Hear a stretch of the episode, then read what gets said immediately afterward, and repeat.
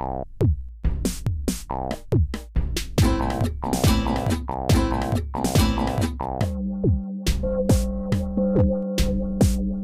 hast Post.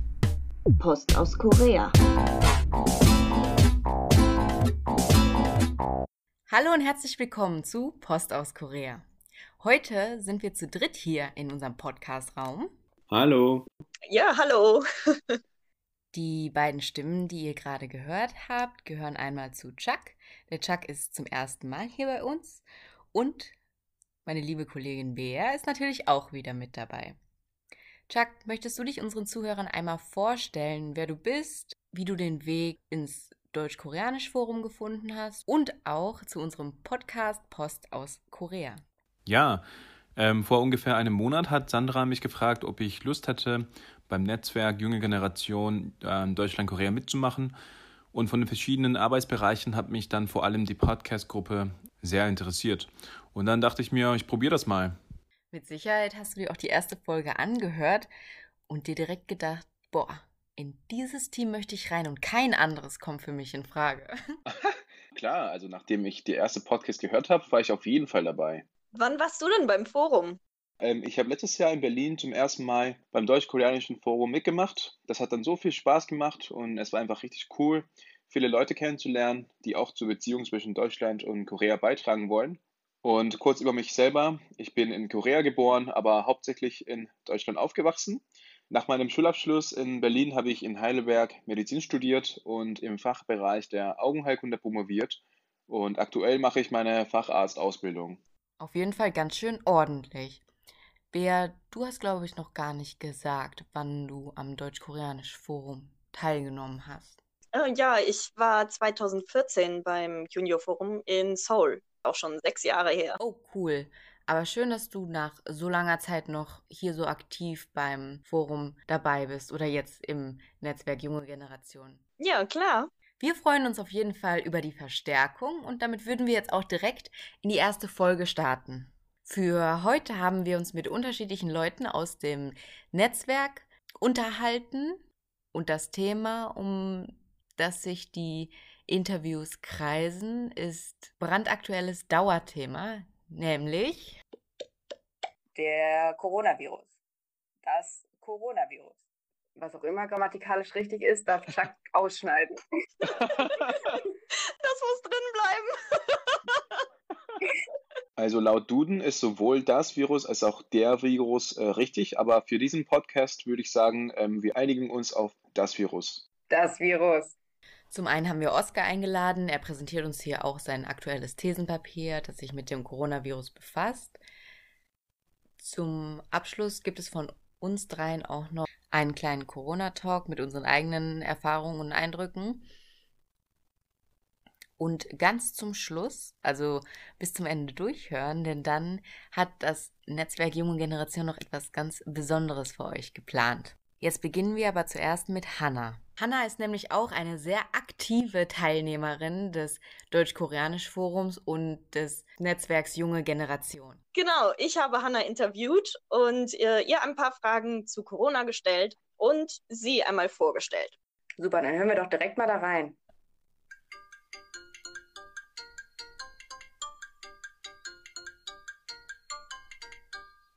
Hallo Hanna, schön, dass du dabei bist. Stell dich doch einmal kurz vor. Ja, schön, dass ich hier sein darf. Mein Name ist Hanna Burchardt und ich studiere Koreastudien an der Freien Universität in Berlin. Bin jetzt gerade dabei, meinen Master abzuschließen. Ah, okay. Und wie bist du auf Korea gekommen? Das war bei mir tatsächlich ein ganz schöner Umweg. Also ich hatte zwar als Teenager mal so ein paar koreanische Comics gelesen, also Manhwas, und wir hatten sogar in der Oberstufe einen Austauschschüler aus Korea bei uns, aber eigentlich bin ich erst so richtig im Studium drauf gekommen. Ich hatte nämlich eine Kommilitonin, die sehr auf koreanische Fernsehserien stand. Und die hat mich dann darauf gebracht, die einfach mal zusammen anzuschauen. Und dadurch wurde dann mein Interesse an der Sprache, auch an der Kultur und der Geschichte dann geweckt. Und wir hatten eine Partneruni in Seoul, auf die habe ich mich dann beworben und durfte dann ein Jahr lang an der Hanguk University of Foreign Studies Koreanisch lernen. Als ich dann hier zurück nach Deutschland gekommen bin, habe ich mir gedacht, ich möchte gerne noch ein bisschen mehr lernen und habe daraufhin mein Nebenfach zu Korea-Studien gewechselt, musste dann auch die Uni wechseln. Genau, und bin jetzt seit äh, 2015 hier in Berlin und genau durfte dann nochmal zum Praktikum rübergehen und nochmal ein Semester im Master in Seoul machen. Ja, also es ist wirklich ein, ein wunderschönes Land und kann ich nur empfehlen. und was interessiert dich jetzt besonders an Korea? Seit angefangen hat es bei mir eigentlich mit der Kultur. Ich finde es sehr faszinierend, dass man das Alte mit dem Neuen so vermischt hat. Die Leute, die schon mal in Seoul waren, werden das bestimmt auch sehr gut nachvollziehen können, dass man dann auf einmal zwischen diesen Hochhäusern dann alte Paläste hat oder dann doch auch wieder die alten Häuser mittendrin. Das ist irgendwie ein, ja, eine sehr schöne Kombination zwischen den beiden und faszinierend. Ich finde, es ist nicht zu fremd für uns als Europäer, aber doch irgendwie anders. Also ja, sehr schöner Mix. Ja, genau, das kann ich auf jeden Fall nachvollziehen. Was machst du denn in unserem Netzwerk? Also in welcher Gruppe engagierst du dich? Ich war ja 2019 bei dem Deutsch-Koreanischen Junior-Forum dabei, also hatte quasi das Glück, dass ich jetzt noch ein bisschen frischer drin war und dann gleich mit losstarten konnte. Ich bin in der AG für interne Kommunikation und Netzwerkaktivitäten und mein Aufgabenbereich ist der Brückenschlag zu Südkorea unter anderem, weil wir natürlich auch hoffen, dass dort ebenfalls ein ähnliches Netzwerk entstehen wird. Es gab dort auch schon erste Zoom-Meetings mit den südkoreanischen Alumnis und wenn es zeitlich passt, nehme ich da auch gerne dran teil. Man muss natürlich immer ein bisschen gucken, weil wir eine Zeitverschiebung haben und dadurch ist es nicht ganz so einfach. Und unsere Hoffnung ist es, dass dann das Partnernetzwerk passend zum Beginn des diesjährigen Forums in Südkorea dann so richtig durchstarten wird. Ja, super. Bist du dann auch dabei? Ich würde wirklich gerne, das ist jetzt natürlich noch alles ziemlich offen, weil es momentan noch die Quarantäne gibt. Und ja, mal gucken. Also Zeit und Geld spielen ja auch immer eine Rolle. Wenn es klappt, wäre ich total froh. Wäre ein sehr großer Wunsch für mich, aber mal schauen. Ansonsten virtuell auf alle Fälle, weil das bestimmt auch wieder mit einem Zoom-Meeting dann mitgestaltet wird. Ich bin auch sehr gespannt darauf. So, und da das ja jetzt die Corona-Folge ist, was denkst du denn über Corona? Antworte mal mit einem Wort. Ätzend. ja, und ähm, findest du es okay, Witze über Corona zu machen? Jein, würde ich sagen. Also über die Krankheit eher nicht, weil daran ja wirklich auch Menschen sterben. Aber so zum Beispiel über die Quarantäne oder diese Hamsterkäufe oder sowas, da kann man gerne äh, Witze drüber machen. Man soll das ja auch jetzt nicht zu schwer alles nehmen. Und was wäre deine Einsatzempfehlung an den deutschen Staat? Also was hätte besser gemacht werden können oder schneller? Meiner Meinung nach hätte die Maskenpflicht ruhig früher eingeführt werden sollen und auch mit einheitlichen Regeln für ganz Deutschland. Ja, das denke ich auch. Ist dir vielleicht auch etwas Positives aufgefallen in der Corona-Pandemie? Auf jeden Fall. Und zwar keine Warteschlangen und Menschenmassen in Museen. Also jetzt ist die Zeit, Leute, geht los und schaut euch mal Museen und Galerien und sowas an. Gute Idee. Was wäre jetzt deine persönliche Message an Corona? Puh, also äh, ja, lieber Coronavirus, warst ja jetzt schon eine ganze Weile bei uns und so langsam, glaube ich, reicht es. Also es war mal gut, ähm, wieder so ein bisschen zum Stillstand zu kommen, auch mal wieder die Familie und Freunde mehr wertzuschätzen. Aber ja, ich glaube, uns allen reicht es jetzt wirklich. Also wenn du dich bald vom Staub machen würdest, wären wir dir, glaube ich, alle sehr dankbar. ja, super. Ja, vielen Dank. Das Natürlich. war's dann auch schon. Also danke, dass du dir die Zeit genommen hast. Sehr gerne. Wir hören uns bestimmt nochmal im Podcast. Bis zum nächsten Mal. Tschüss. Tschüss. Als nächstes auf unserem heutigen Programm steht ein Thema, mit dem sich wohl jeder in den vergangenen Monaten ausgiebig beschäftigt hat. Die Rede ist von dem SARS-Corona-2 oder besser bekannt unter der Covid-19-Pandemie. Das Besondere an unserer heutigen Betrachtung ist, dass dabei Deutschland und Korea zueinander im direkten Vergleich dargestellt werden. Ein Format, das es in dieser Form bisher nur exklusiv bei dem Netzwerk Junge Generation Deutschland und Korea zu finden ist. Das Thesenpapier über die Covid-19-Pandemie wurde von Oskar verfasst. Als Experte haben wir ihn heute trotz seines vollen Terminplans und trotz Wochenende zum Interview einladen können. Oskar, Vielen Dank für deine Zeit und herzlich willkommen zu Post aus Korea. Hallo, vielen Dank, dass ich da sein darf. Du bist erfolgreicher Medizinstudent und hast dich in den letzten Wochen intensiv mit dem wohl aktuellsten Thema auseinandergesetzt. Erzähl uns doch erstmal ein wenig über dich selbst. Wie geht's dir? Was treibst du zurzeit? Und vor allem, wie bist du auf Südkorea gekommen? Ein Land, das ungefähr 8570 Kilometer von uns weit entfernt liegt. Erfolgreicher Medizinstudent ist schön ausgedrückt. Ich bereite mich aktuell auf mein Staatsexamen vor. Das heißt also, ich bin im zehnten Semester und lerne gerade sehr, sehr viel. Zwischenzeitlich äh, hatte ich allerdings die Zeit, um dieses wunderbare kleine Thesenpapier zu schreiben und mich wissenschaftlich ein bisschen mit der Covid-19-Pandemie auseinanderzusetzen. Ich selbst bin über einen Jugendaustausch erstmalig nach Korea gekommen. Das war im Jahre 2017. Und dort habe ich mich mehr oder weniger sofort in das Land verliebt. Ich hatte dort die Gelegenheit, zwei Wochen im Land herumzureisen, war in, äh, unter anderem in der Stadt Daegu und auch in Seoul und habe dort das Essen genossen, ähm, persönlich Menschen kennengelernt, mit denen ich ähm, nach wie vor zu tun habe und die ich auch jedes Mal, wenn ich in Korea bin, wieder treffe und treffen möchte. Und er hatte einfach einen wahnsinnig netten Eindruck von diesem Land. Im Jahr 2018 habe ich mich dann dazu entschieden, den äh, Austausch Building Bridges der deutsch-koreanischen Gesellschaft mitzubetreuen und dann im Rahmen dessen als Betreuer für eine Gruppe von zehn deutschen und zehn koreanischen Jugendlichen mit nach Korea zu fliegen. Auch dort war ich dann wieder zwei Wochen in Seoul und habe dann nochmal einen kulturell etwas tieferen Einblick in das Land bekommen. Nach diesem Austausch 2018 und dann im Jahre 2019 habe ich mich dazu entschieden, am Deutsch-Koreanischen Forum teilzunehmen, im Jahre 2019 in Berlin. Eine sehr, sehr interessante Erfahrung und habe dann dort auch für dieses Forum angefangen, ein bisschen Koreanisch zu lernen, das ich jetzt aber aufgrund der Covid-19-Pandemie nicht weiter fortsetzen konnte. Okay, wahnsinnig interessant. Du hast also auch schon seit längerer Zeit Berührungspunkte zu Korea und bist wohl auch dann in dem Gebiet so ein bisschen als Experte unterwegs. Ich versuche es zumindest. Also ich hab, habe versucht, ein bisschen in dieses Land reinzukommen, habe versucht, dort auch ein bisschen Hintergrundinformationen zu sammeln, einfach informiert um dann äh, mitdiskutieren zu können und um natürlich auch äh, politisch aktiv sein zu können. So, jetzt geht es aber heute erstmal um das Thema Covid-19. Wie gehst du eigentlich privat mit diesem Thema um? Und gibt es da einen besonderen oder geheimen Tipp, wie man sich bestmöglichst schützen kann? Diesen geheimnisvollen, besonderen Trick gibt es tatsächlich, der nennt sich Hände waschen, Hände desinfizieren, Masken tragen und Social Distancing. Das, was eigentlich alle Leute machen und machen sollten. Genauso handhabe ich das auch. Ich versuche, wenn möglich, mich draußen mit Menschen zu treffen, einfach weil dort die Wahrscheinlichkeit der Aerosolbildung geringer ist. Ich versuche, meine sozialen Kontakte auf ein Minimum nach wie vor zu beschränken, um nicht auf Partys beispielsweise möglichst viele Menschen kennenzulernen.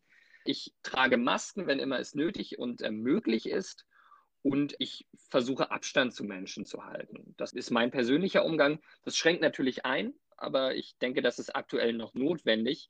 Je nachdem, wie sich die Zahlen entwickeln, muss das natürlich dann auch entweder etwas persönlich auch etwas zunehmen oder man kann etwas entspannter damit umgehen. Vielen Dank für diese geheimen Tipps. Ich selbst war vor einigen Wochen in Berlin und war etwas erstaunt darüber, wie viele Menschen wieder dicht an dicht in vollen Biergärten und sich in äh, Gaststätten treffen. Das war auch in Düsseldorf oder in Frankfurt nicht anders. Ist es eigentlich wieder in Ordnung, dass die Menschen solchen Freizeitaktivitäten wieder nachgehen? Sollte der Staat da mehr eingreifen oder sollten sich die Menschen da selbst etwas regulieren oder maßregeln? Wie siehst du das? Das ist tatsächlich eine sehr schwierige Frage. Aus der medizinischen Perspektive würde ich sagen, so viel Abstand wie möglich ist das Beste. Politik ist aber natürlich immer auf einen Ausgleich ausgelegt. Wir müssen abwägen oder Politiker müssen verschiedene Interessen gegeneinander abwägen und ähm, dann ist die Frage nicht mehr ganz so einfach zu beantworten. Ich denke, in unserer aktuellen Situation, in der wir vergleichsweise wenig Neuinfektionen pro Tag haben, ist es okay, sich auf den gesunden Menschenverstand der Mitbürger zu verlassen. Das heißt also, in unserer aktuellen Situation ist es okay, dass Menschen etwas weniger Social Distancing betreiben und dass auch entsprechende Etablissements wie zum Beispiel Biergärten oder Restaurants wieder geöffnet haben. Sobald die Zahlen aber wieder stark ansteigen, wie das ja lokal in einigen Bereichen Deutschlands auch in der Vergangenheit passiert ist, zum Beispiel im Landkreis Gütersloh, dann muss der Staat sofort eingreifen und gegenregulieren. Das heißt also, solange die Infektionszahlen gering ist, können wir uns auf den gesunden Menschenverstand verlassen. Sobald die Zahlen ansteigen, muss der Staat regulieren und dafür sorgen, dass die Social Distancing Maßnahmen und ähm, die Maskenpflicht etc. eingehalten werden. Am 20. Juli wurde das erste Netzwerk Junge Generation Deutschland und Korea Thesenpapier von dir veröffentlicht. Herzlichen Glückwunsch, Oskar. Erzähl unseren Zuhörern doch bitte einmal in einigen Sätzen, was genau die Schwerpunkte deines Thesenpapiers sind. Vielen Dank. In dem Thesenpapier geht es darum, ähm, die Reaktion der Regierung und der Bevölkerung auf die Covid-19-Pandemie in Deutschland und Südkorea direkt zu vergleichen. Beide Länder stehen im internationalen Vergleich vergleichsweise gut da. Korea allerdings etwas besser als Deutschland. Deshalb ist es interessant, sich anzuschauen, warum Korea quasi in dieser Spitzenklasse nochmal etwas besser war und was Deutschland daraus lernen kann.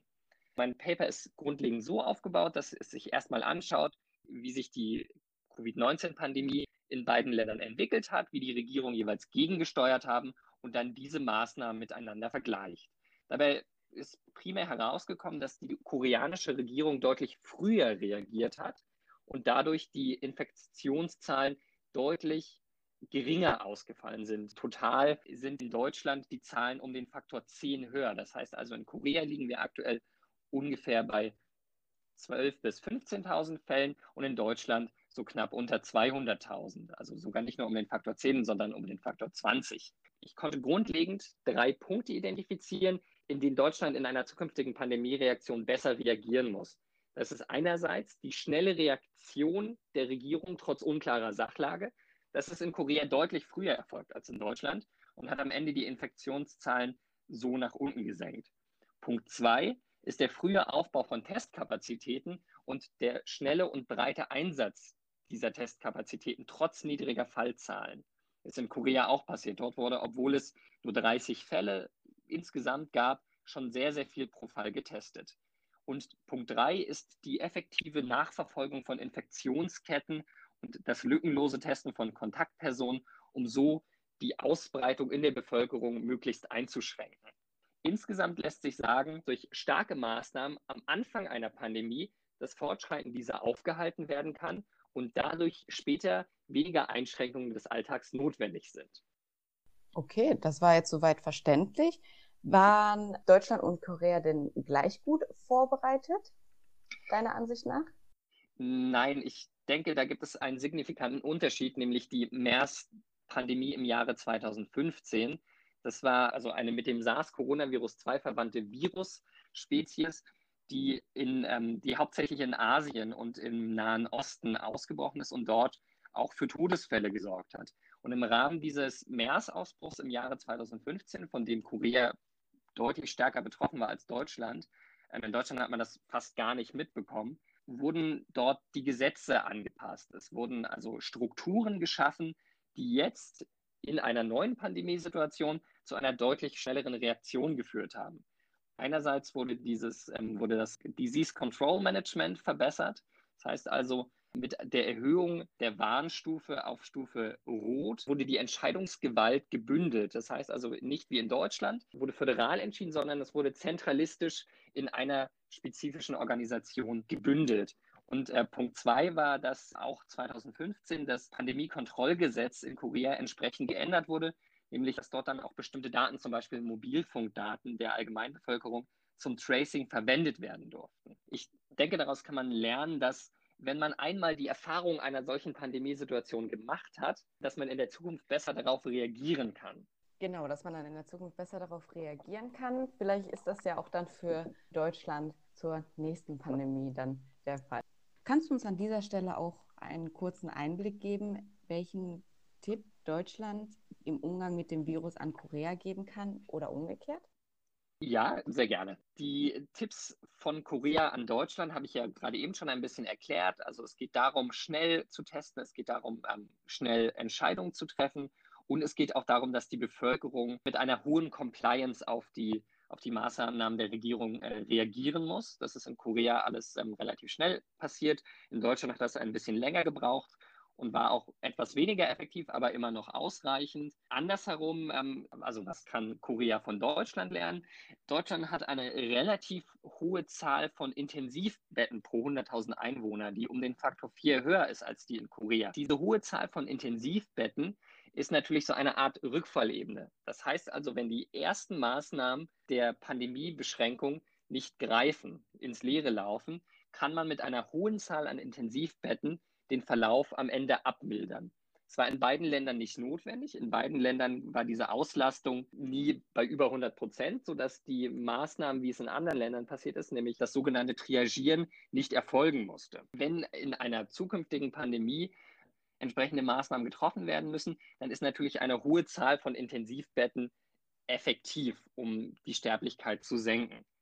Und Punkt zwei ist, dass in Deutschland ähm, im Rahmen dieser Corona-Pandemie oder im Rahmen der Covid-19-Pandemie der Arbeitsalltag der Menschen ein bisschen hinterfragt wurde. Es wurde überlegt, ob wir denn wirklich noch ähm, diese klassische Vorstellung des Büros brauchen, ob es nicht möglich sein sollte, dass Menschen im Homeoffice anfangen zu arbeiten. Und ich denke, das ist auch eine sehr sinnvolle oder interessante Sache, die man sich auch zukünftig anschauen muss. Wie gehen Firmen damit um, dass ihre Mitarbeiter im Homeoffice sind?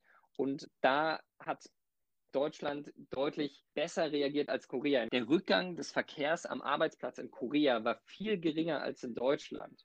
Das heißt also, in Deutschland mussten die Menschen zu Hause bleiben und dann natürlich irgendwie mit dieser Situation umgehen. Und da war Homeoffice dann gezwungenermaßen die einzige Lösung, während es in Korea diese Notwendigkeit nicht gab. Und deshalb kam es bei uns natürlich auch dazu, dass Homeoffice als Alternative gesehen wurde. Und ich denke, das wird sich in Zukunft auch ähm, entsprechend fortsetzen oder ich hoffe es zumindest. Das hoffe ich auch, denn das Homeoffice hat natürlich auch noch viele andere Vorteile, als der Pandemie den Rücken zuzukehren. Du hattest zu Beginn gesagt, dass die Bevölkerung in den Ländern äh, wahrscheinlich die höchste, also die größte Verantwortung trägt. Inwiefern hat sich das zwischen der koreanischen und der deutschen Bevölkerung unterschieden? Das ähm, habe ich in meinem Paper unter Compliance für nicht pharmazeutische Maßnahmen ähm, aufgeschrieben. Der Unterschied ähm, ist tatsächlich der, dass in Korea das Tragen von Gesichtsschutz, also von Mund-Nasenschutzmasken, im Alltag viel weiter verbreitet ist. Das heißt also, dass dort viel schneller reagiert wurde und dass es als normal galt, im öffentlichen Verkehr beispielsweise Masken zu tragen, während das in Deutschland zum, zur Anfangszeit der Pandemie, bevor diese Pflicht zum Tragen von Masken äh, begann, ja nicht so war. Beispielsweise war der Höchststand oder nicht der Höchststand, aber zumindest ähm, die Compliance für das Tragen von Masken in Korea im Februar schon bei 80 Prozent. Das heißt also 80 Prozent der Befragten haben in Südkorea Anfang Februar schon Masken getragen, während wir in Deutschland Anfang Mai erst bei 60 Prozent waren also deutlich später das Tragen von Masken begonnen wurde. Oder ganz ähnlich verlief es auch mit der persönlichen Hygiene, also das Waschen von Händen etc. ging in Korea früher los und war in Korea insgesamt auch effektiver. Das heißt also, anscheinend hat auch die Bevölkerung aus dieser MERS-Pandemie 2015 gelernt in Korea und dementsprechend ihr Verhalten angepasst, während wir in Deutschland dieses Learning natürlich nicht hatten und es dann jetzt vielleicht für die nächste Pandemie haben könnten. Also würdest du schon durchaus sagen, dass in Deutschland die Eindämmung der Pandemie durch die Bevölkerung etwas verzögert wurde, weil diese sich erstmal an das Tragen von Masken, Abstand einhalten etc. sich erstmal daran gewöhnen mussten? Absolut, absolut. Ich ähm, denke, das ist ein, ähm, ein wichtiger Faktor, denn äh, die, die besten Maßnahmen der Regierung laufen natürlich ohne die Mitarbeit der Bevölkerung ins Leere. Und ähm, Korea hatte dieses Learning aus 2015. Das hat man auch sehr gut gesehen, wenn man die beiden Zahlen, also von 2015 und von 2020 vergleicht, dann sieht man, dass dort eine, ein signifikanter Anstieg der, ähm, der Compliance zu vermerken war. Und äh, wir hier in Deutschland natürlich diese, diese Vorinformiertheit nicht hatten. Okay, ich habe auch darüber nachgedacht, dich nach einer Prognose für den Verlauf des Virus zu fragen. Aber eigentlich ist es schwierig, nach so einer Aussage zu fragen. Kannst du an dieser Stelle stattdessen erklären, weshalb es nicht ratsam ist, Prognosen zu machen oder Prognosen allzu sehr zu vertrauen? Sehr gerne. Das ist natürlich eine sehr schwere Frage. Das Problem an solchen, ähm, solchen Pandemien ist, dass die Zahl der Variablen relativ hoch ist. Wir haben also viele, viele Einflussfaktoren, die am Ende für die Fortentwicklung der Pandemie verantwortlich sind. Und diese ganzen Variablen, diese ganzen Einflussfaktoren mit einzubeziehen in eine Prognose ist relativ komplex. Das heißt also, es ist generell schon mal schwer, System, wo es sehr viele Variablen gibt, gültige Prognosen zu treffen. Das ist nicht nur auf die Medizin bezogen, sondern das gilt beispielsweise auch für politische Aussagen oder sogar für die Entwicklung von Aktienkursen etc. Wenn man retrospektive Daten hat, kann man die Zukunft zumindest mit Modellen abschätzen. Das ist zum Beispiel äh, in einem Paper, was ich auch in meinem ähm, eigenen Papier zitiere, passiert. Da haben sich Wissenschaftler aus Deutschland, im, das wurde im Science äh, Magazine veröffentlicht, haben sich Wissenschaftler aus Deutschland angeschaut, wie sich die Infektionszahlen nach den Maßnahmen der Regierung verändert haben, also die, die Wachstumsrate, um genau zu sein. Und äh, das Ganze kann man aber natürlich nur machen, wenn man diese Entwicklung retrospektiv anschauen kann. Aber aus diesem Modell, was dort entstanden ist, kann man dann, dann natürlich eine Prognose für die Zukunft treffen. Diese Prognose ist aber, wie gesagt, sehr variabel und äh, das kennt man ja zum Beispiel aus der Entwicklung der Weltbevölkerungszahlen. Da gibt es dann immer so verschiedene, verschiedene ähm, Wege, wie diese, wie diese Prognose verlaufen kann. Und ich glaube, das ist auch der einzig mögliche Weg, zu sagen, wir sind jetzt an diesem Punkt und die Pandemie kann sich unter folgenden Voraussetzungen so, so oder so entwickeln. Aber wir können nicht genau sagen, wie sie sich entwickeln wird. Und das ist natürlich auch eine Challenge für die Regierung am Ende, weil sie sich nicht darauf verlassen kann, was gesagt wird, weil sie in, im Rahmen einer Blackbox über Maßnahmen entscheiden muss, die natürlich den Alltag der Menschen sehr, sehr stark einschränken. Und in Korea hat man das sehr, sehr schnell und sehr stark gemacht und auch sozusagen lieber zu viel als zu wenig, aber man hat ja gesehen, es hat funktioniert. Und in Deutschland hat man ein bisschen länger gezögert und ein bisschen länger gewartet und deshalb insgesamt mehr Infektionszahlen am Ende äh, gehabt. Natürlich ist es auch schwierig für die Bevölkerung mit äh, einer gewissen Unsicherheit zu leben, beziehungsweise auch zu planen. Aber ich denke, das kann man durchaus in, in dem Kommentar sich auf das Schlimmste vorbereiten, aber auf das Beste hoffen, zusammenfassen. Genau, dem würde ich, dem würde ich auf jeden Fall zustimmen. Und das Problem ist natürlich, also die, die Wissenschaft hat keine klaren Antworten, sondern Wissenschaft arbeitet immer mit, mit Hypothesen, die jederzeit falsifiziert werden können. Das heißt also, wenn man, wenn man Wissenschaftler fragt, dann wird man mit äh, sehr, sehr hoher Wahrscheinlichkeit eine Antwort bekommen, mit der ein Politiker natürlich nicht zufrieden ist. Gibt es ja dieses eine berichtete Ereignis, wo der Ministerpräsident von Nordrhein-Westfalen, Herr Laschet, sich darüber aufgeregt hat, dass ihm nicht klar gesagt wurde, was er machen kann. Aber die Wissenschaft kann es ihm einfach nicht klar sagen. Es gibt keine klare Antwort. Das ist, das, das ist vielleicht das Dilemma, in dem wir uns bewegen. Die Politik muss am Ende aus einer aus einem großen Satz von Variablen ähm, eine klare Antwort formulieren. Das ist nicht die Aufgabe der Wissenschaftler, das ist die Aufgabe von Politikern. Genau, da, da ist die Erwartungshaltung dann vielleicht etwas unrealistisch. Absolut, genau. Und das hat man ja, finde ich, zum Beispiel am Thema Masken sehr, sehr gut gesehen.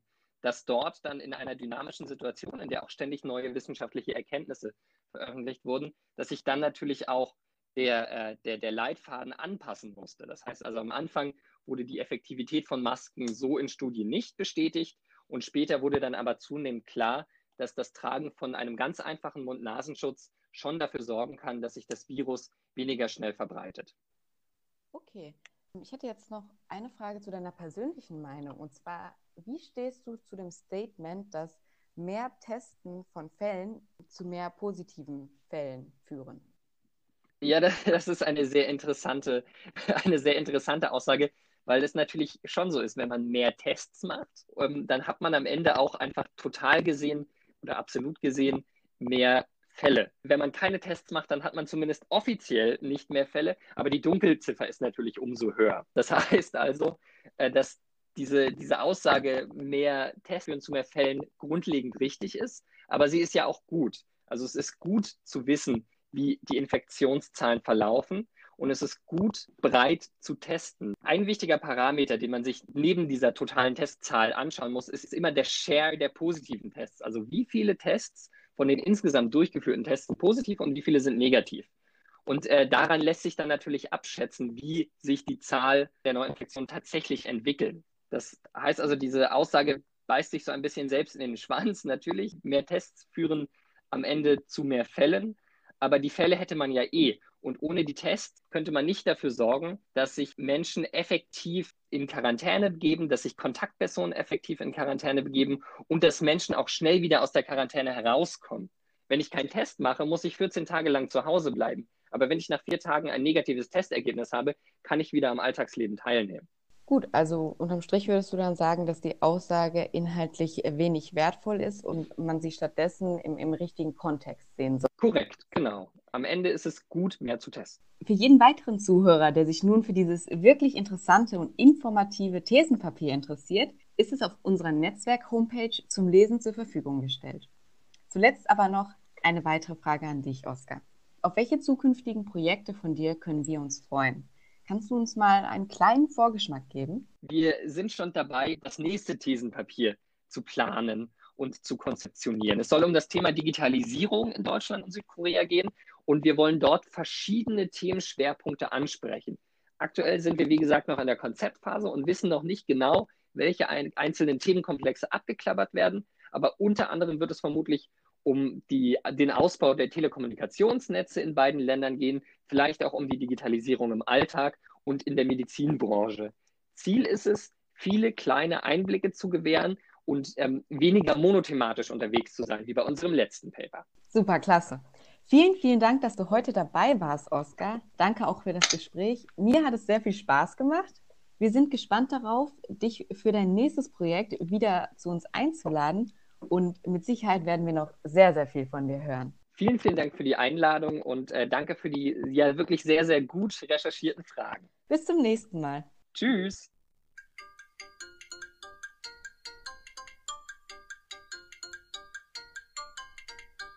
Hey, da hat sich Oskar aber wirklich viel Mühe gegeben mit seinem Paper. Ja, super Arbeit. Danke, Oskar. Absolut, klasse Recherche.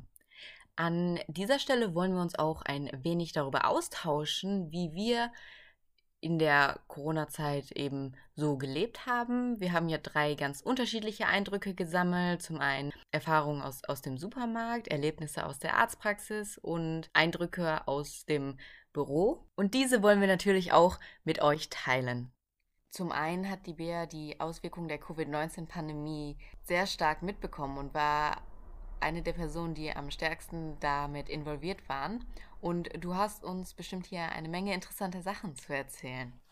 Ja, also ich habe vorwiegend in Supermärkten gearbeitet und da gab es natürlich richtig viel zu tun, weil viele Mitarbeiter nicht arbeiten konnten, weil sie jetzt Risikopatienten waren oder eben aufgrund des Alters oder Vorerkrankungen. Und ähm, ich bin ja hier in Bonn und habe auch viel in Köln gearbeitet. Und erstmal hat man natürlich gesehen, dass die Städte absolute Geisterstädte waren und niemand mehr auf den Straßen war.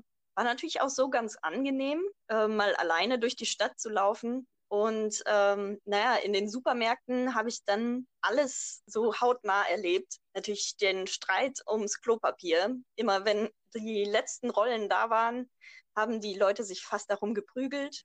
Die Regale waren alle leer und ja, die Lieferungen kamen überhaupt nicht hinterher und am Tag wurde bestimmt 50 Mal nach Mehl, Hefe oder eben Klopapier gefragt. Dann Aber herrschte denn tatsächliche Lebensmittelknappheit bei euch?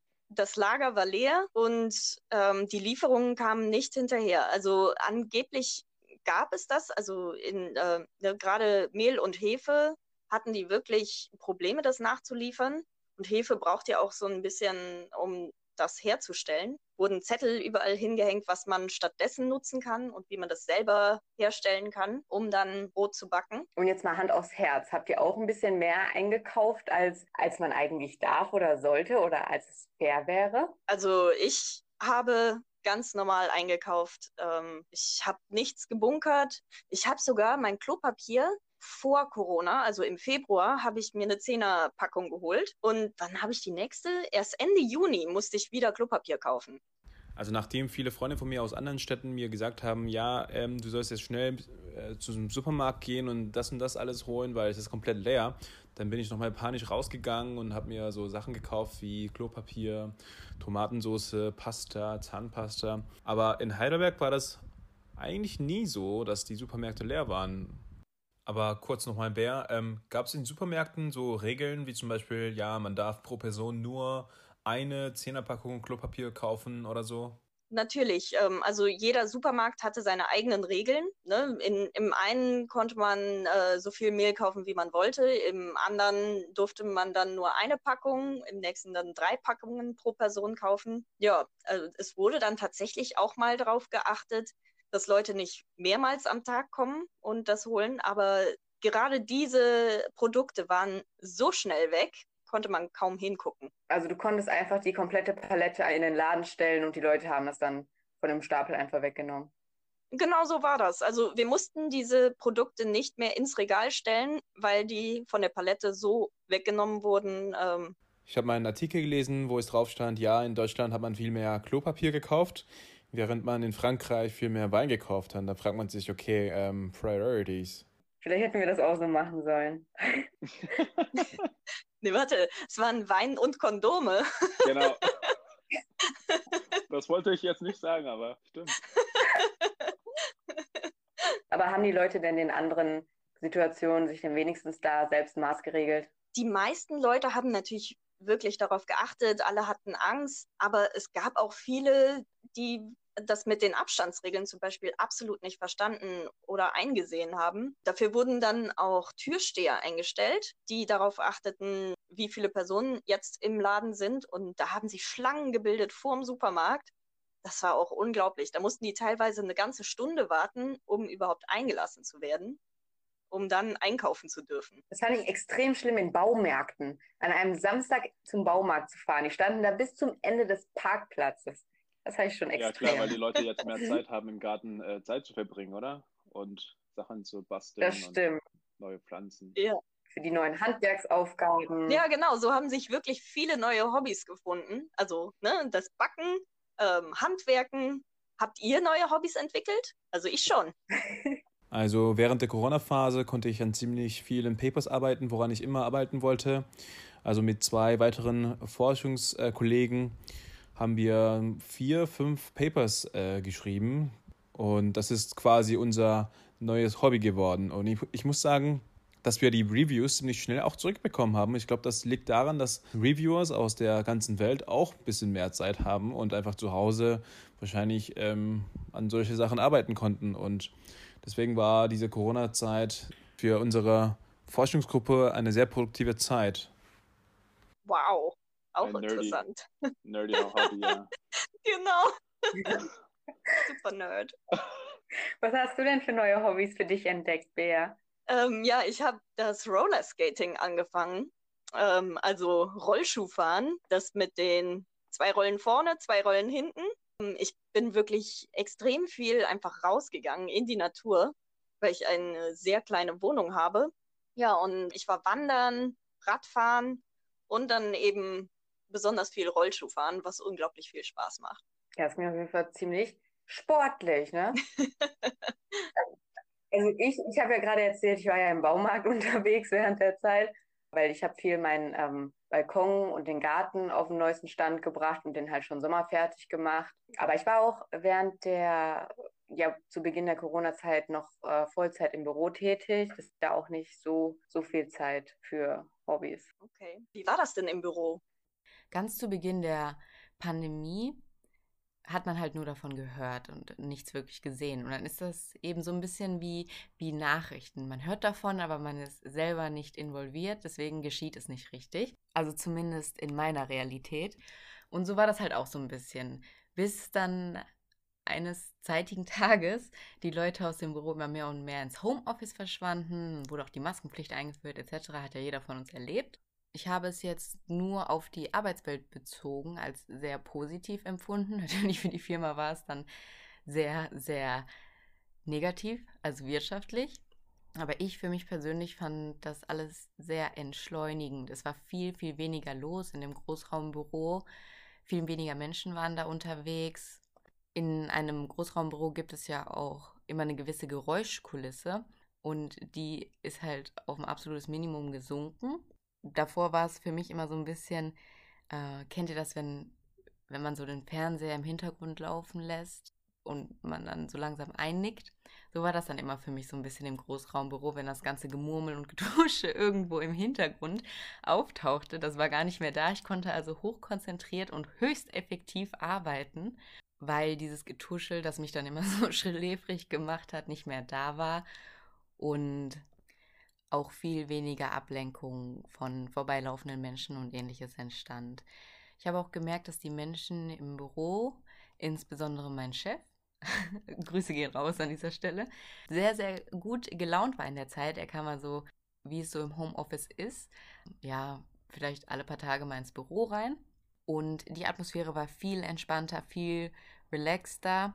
Natürlich hat es auch andere Leute betroffen, aber da ich äh, neben meinem Chef saß, ist mir das halt enorm aufgefallen. Und dann freut man sich natürlich auch darüber, wenn das Arbeitsklima dadurch viel entspannter wurde und die Menschen natürlich auch viel relaxter sind. Insbesondere sind mir auch die leeren Straßen aufgefallen. Also ich hatte, ich habe eigentlich einen ordentlichen Fahrtweg zur Arbeit vor der Corona-Zeit, also während der Rush-Hour oder eigentlich auch zu jeder anderen Hour, egal wie früh zur Arbeit gefahren ist und wie spät man nach Hause kam, man stand immer irgendwo eine ganze Weile. Und mein Fahrtweg hat sich tatsächlich von, ja, bis zu über einer Stunde auf 25 Minuten reduziert. Also hatte man teilweise also ich hatte da teilweise ja, mich gefühlt wie Will Smith in I Am Legend, wenn ich dann um 19 Uhr aus dem Büro kam und die Straßen wie leer gefegt waren. Das habe ich als durchaus positiv empfunden und bin somit auch Befürworter des Homeoffices. Homeoffice an sich finde ich jetzt gar nicht mal so gut. Ich mag es, physisch irgendwo hinzugehen, aber ich mag es dann halt als, als Passivnutzer. Ja, genau. Ähm, das mit den Straßen ist mir natürlich auch au aufgefallen auf dem Weg äh, zur Arbeit. Ich bin aber nicht mit dem Auto, sondern mit der Bahn gefahren. Und das war so angenehm, einfach ganz alleine in der Bahn zu sitzen. Ja, da äh, hatte die Bahn auch das erste Mal keine Verspätung. Tja, jetzt gestern war ich auch wieder arbeiten und da hatte die Bahn tatsächlich 60 Minuten Verspätung. Alles ja. beim Alten. das stimmt. Genau, wie war das denn bei dir auf der Arbeit, Chuck? Also am Anfang war die Lage ähnlich wie in allen Betrieben wahrscheinlich. Wir waren uns nicht sicher, wie wir weitermachen sollen, ob wir die Patienten weiterhin einbestellen, normal, oder ob es vielleicht ein erhöhtes Infektionsrisiko besteht. Ähm, und dann mussten wir natürlich erstmal die Nachrichtenlage verfolgen und dann haben wir uns relativ schnell beschlossen, dass viele nicht notwendige Operationen ähm, nicht mehr geplant werden und die, die geplant worden sind, die haben wir dann abbestellt dann sind wir in einen äh, Schichtbetrieb übergegangen. Das lief dann so ab, dass es zwei Gruppen gab, die abwechselnd eben gekommen sind. Und genau, das war dann auch ein bisschen ungewohnt für uns. Also an der Pforte gab es zum Beispiel Sicherheitspersonal, ähm, die nach Personalausweis gefragt haben. Nicht mehr alle Angehörigen konnten ins Krankenhaus kommen. Genau, das war da schon anders und ungewohnt. Aber mit der Zeit mittlerweile ist es fast wieder ähm, in den Regelbetrieb zurückgekehrt und wir holen jetzt praktisch alle Operationen nach, die wir in der Corona-Lockdown-Phase quasi abbestellt haben. Es gibt jetzt auch keinen Schichtbetrieb mehr und es ist relativ normal wieder. Also die Situation mit der Alltagsmaske ist natürlich ähm, auch für uns alle etwas Neues, vor allem in Deutschland. Was mich sehr überrascht hat, ist einerseits, dass viele Leute immer noch nicht wissen, wie die Maske richtig getragen wird und andererseits eben auch, wie viele Leute sich weigern, die Maske zu tragen. Zur zweiten Sache, also ich komme ja aus Korea und da ist eigentlich gang und gäbe, dass man Maske trägt. Das äh, liegt einerseits daran, dass in Hauptstadt Seoul die Luftverschmutzung ähm, relativ hoch ist, deswegen trägt man Masken, aber andererseits, wenn man selbst eine Erkältung hat, trägt man auch Masken, um einfach seine Mitmenschen zu beschützen. Und also die Bereitschaft ist auch außerhalb der Pandemie viel eher gegeben. Und jetzt vor allem in der Pandemie gibt es viele Studien, die belegt haben, wie sehr oder wie effektiv so eine Alltagsmaske sein kann. Und ähm, genau, ich meine, wir sind ja mittlerweile im Monat 6 der Pandemie ungefähr und natürlich war es für alle ungewohnt, ähm, auch für nicht medizinisches Personal. Also wir tragen die ja alltäglich. Aber ich sehe immer noch in öffentlichen Verkehrsmitteln zum Beispiel so häufig, dass Leute zum Beispiel die Maske falsch rumträgt, äh, trägt, also mit der weiß beschichteten Seite nach außen, die soll eigentlich nach innen und die blau beschichteten Seiten nach außen. Oder dass die Masken über der Nase getragen werden oder unter der Nase. Also wichtig ist, dass sowohl Nase als auch Mund, also es ist ja ein Mund-Nasenschutz, bedeckt werden und eben auch, dass es so gut wie es geht an der Seite abgeschlossen wird, damit, äh, wenn man niest, das nicht über die Seite ausweichen kann. Und sobald man die Maske aufhat, ist es natürlich wichtig, dass man sich nicht mehr ins Gesicht fasst oder wenn man die Maske absetzt, ähm, nur die dafür vorgesehenen Gummibänder benutzt. Und deswegen sollte man es eigentlich vermeiden, die Maske die ganze Zeit auf und abzusetzen. Und genau, das hat mich noch überrascht, dass es immer noch so schwierig ist, ähm, obwohl wir ja eigentlich Profis sein sollten. Aber gibt es denn Unterschiede zwischen der Maskenqualität? Also beispielsweise diese, es gibt ja diese hellblauen Arztmasken ähm, und dann gibt es aber auch zum Beispiel die selbstgenähten. Gibt es da Unterschiede in, in der Stoffqualität? Wisst ihr das? Also klar, es gibt schon natürlich Unterschiede, aber für so die normale Bevölkerung, sage ich mal, die eigentlich im Alltag keinen Kontakt, keinen direkten Kontakt mit ähm, Covid-19-Patienten haben, soll das vollkommen ausreichen, ähm, egal was für eine Maske man trägt. Ich habe selbst gemerkt, dass die Stoffmaske ähm, etwas schwieriger ist, damit zu atmen als andere, so OP-Masken. Solange man überhaupt eine Maske trägt, ist es erstmal im Alltag, so im öffentlichen Raum, vollkommen ausreichend. Das ist mir auch aufgefallen. Also ähm, mittlerweile haben die Supermärkte, also die meisten ja wirklich Rundumschutz äh, an der Kasse. Aber ähm, als wir das noch nicht hatten, mussten wir dann natürlich äh, an der Kasse selber auch die Maske tragen. Und das acht Stunden am Stück ist extrem heftig. Also da ist mir am Anfang auch so ein bisschen schwindelig geworden, muss ich sagen, nach einer Weile arbeiten und nicht mehr richtig atmen können. Ja, du bist ja auch viel am Bewegen den ganzen Tag, ne? Deswegen. Nicht nur bewegen, sondern die ganze Zeit reden. Weißt du, ähm, also ununterbrochen sprechen, das heißt Gesundheit ähm, muss er wirklich die ganze Zeit mit den Kunden sprechen und dabei atmet man die Luft aus, die man gerade eingeatmet hat und ähm, ja, der Sauerstoff kann sich gar nicht mehr erneuern. Habt ihr dann auch Handschuhe getragen? Ähm, zwischendurch. Also das Ding ist, ne, nach 15 Minuten sind die Handschuhe schon so durchnässt vom Schweiß, mm. dass äh, das, das bringt ja dann nichts. Das heißt, eigentlich musste man die alle 15 Minuten wechseln.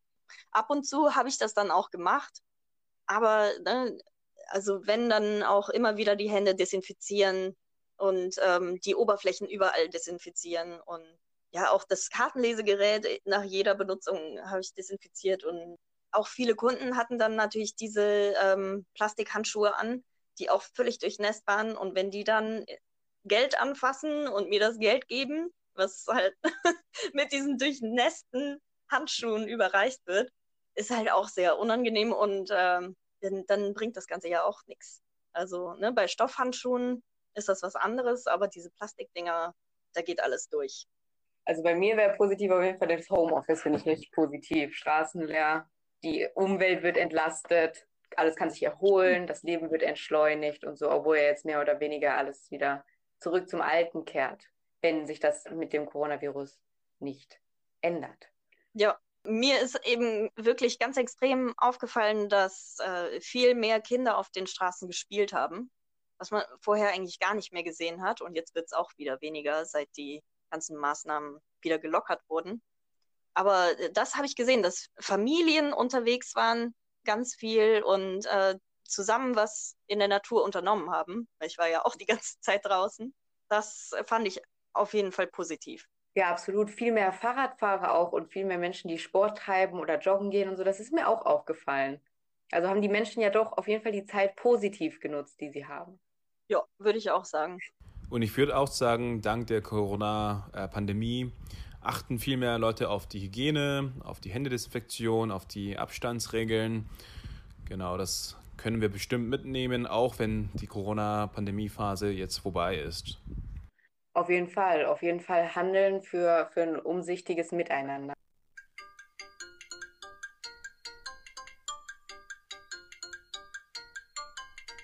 Zum Abschluss wollen wir euch das nächste Event nicht vorenthalten. Das könnt ihr am 10.09. live mitverfolgen.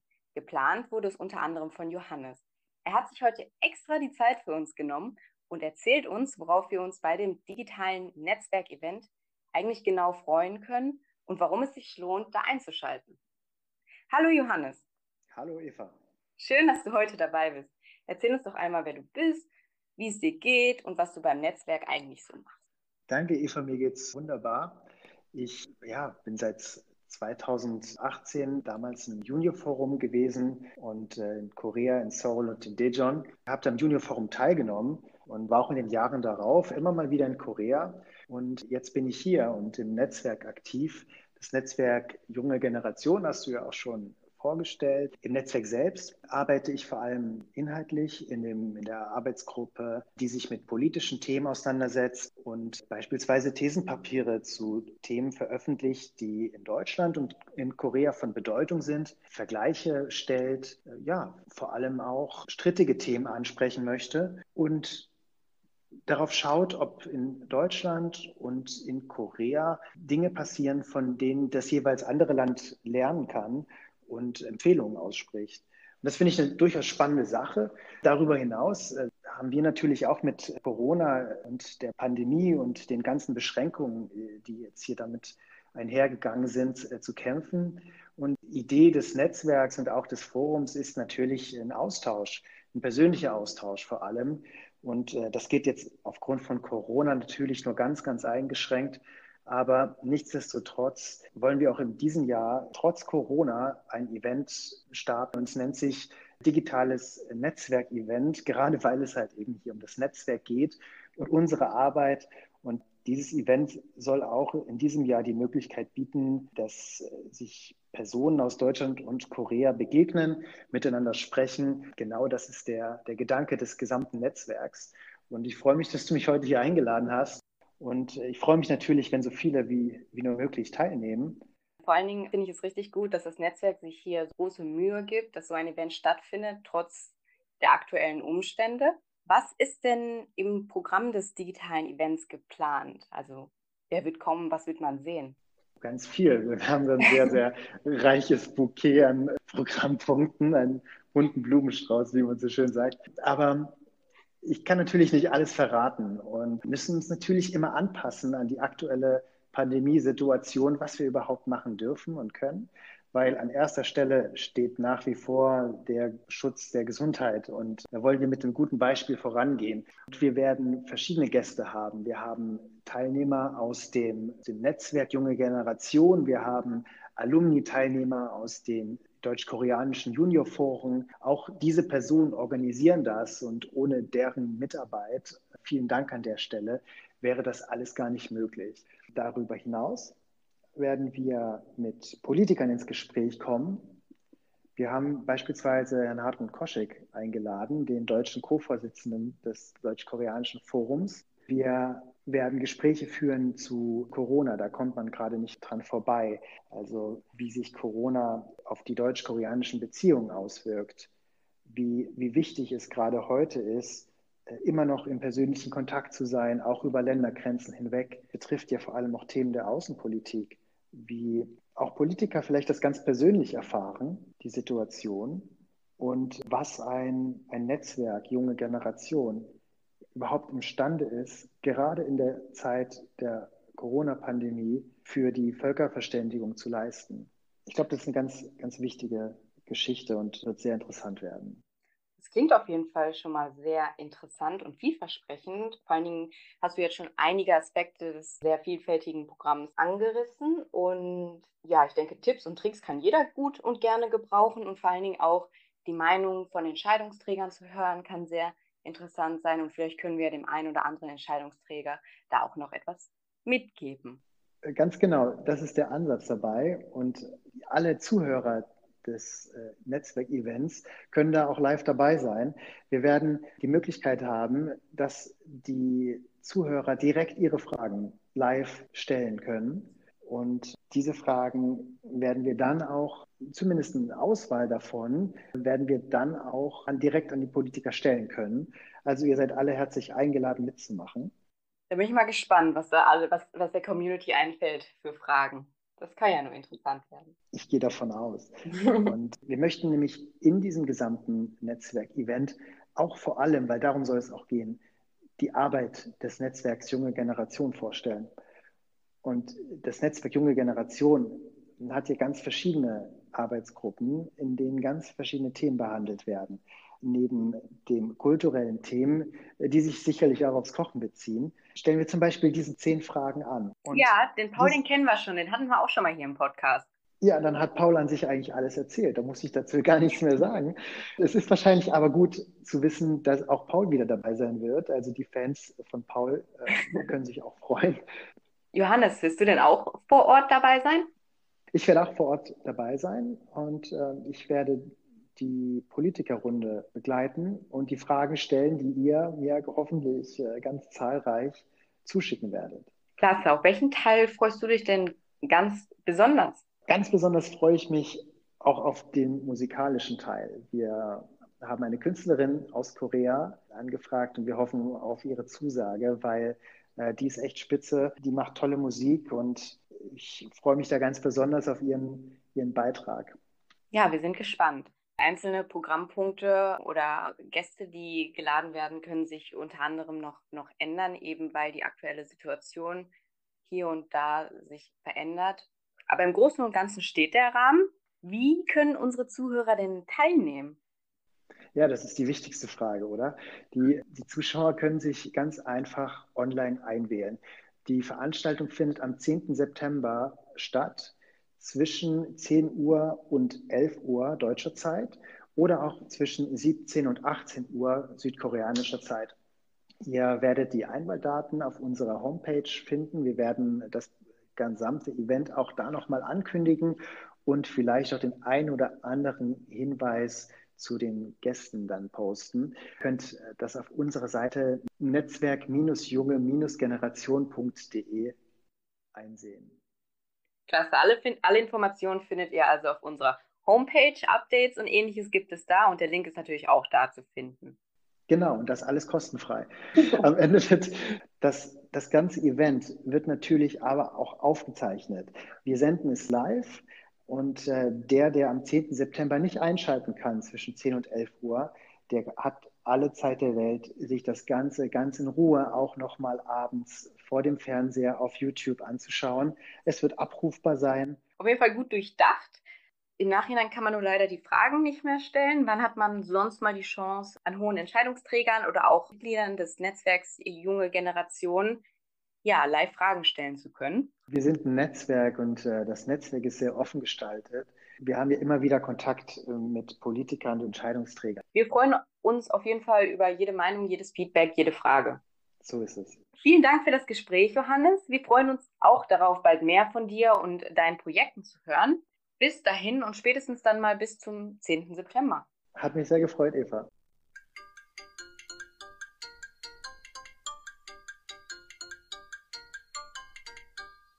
So, und damit verabschieden wir uns für die heutige Folge und wir sehen uns dann zur nächsten Folge wieder. Tschüss. Tschüss, bis zum nächsten Mal. Tschüss.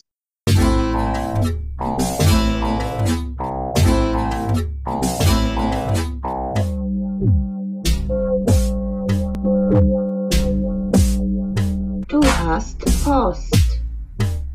Post aus Korea.